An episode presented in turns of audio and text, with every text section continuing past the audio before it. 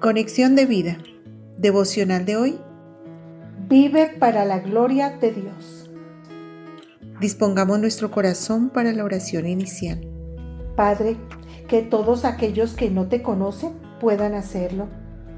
Clamamos fervientemente a ti para que seas tú alumbrando sus vidas con tu palabra, permitiéndoles experimentar tu amor y salvación en Cristo Jesús.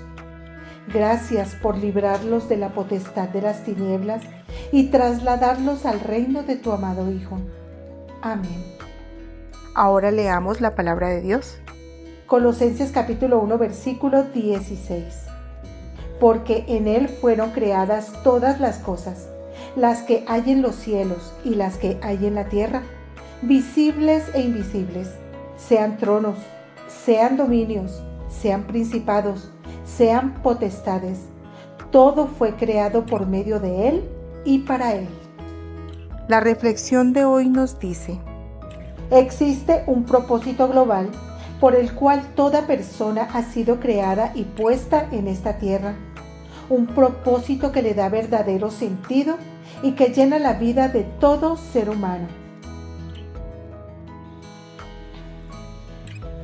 Actualmente, por el engaño de Satanás a través de las múltiples ideologías del mundo, el propósito y lo que le da sentido a la vida de las personas se ha rebajado a simplemente tener seguidores, reproducciones, vistas, fama, dinero, poder, influencia y un sinfín de banalidades que rápidamente están destruyendo el alma de todos aquellos que a éstas se entregan. Y la palabra de Dios dice, porque ¿qué aprovechará al hombre si ganare todo el mundo y perdiere su alma?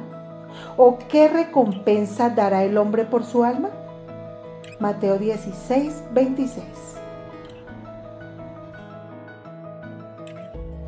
Ciertamente, las cosas que presenta el mundo son engañosas y un día terminarán. Por el contrario, lo que nos dice Dios es verdad y siempre permanecerá.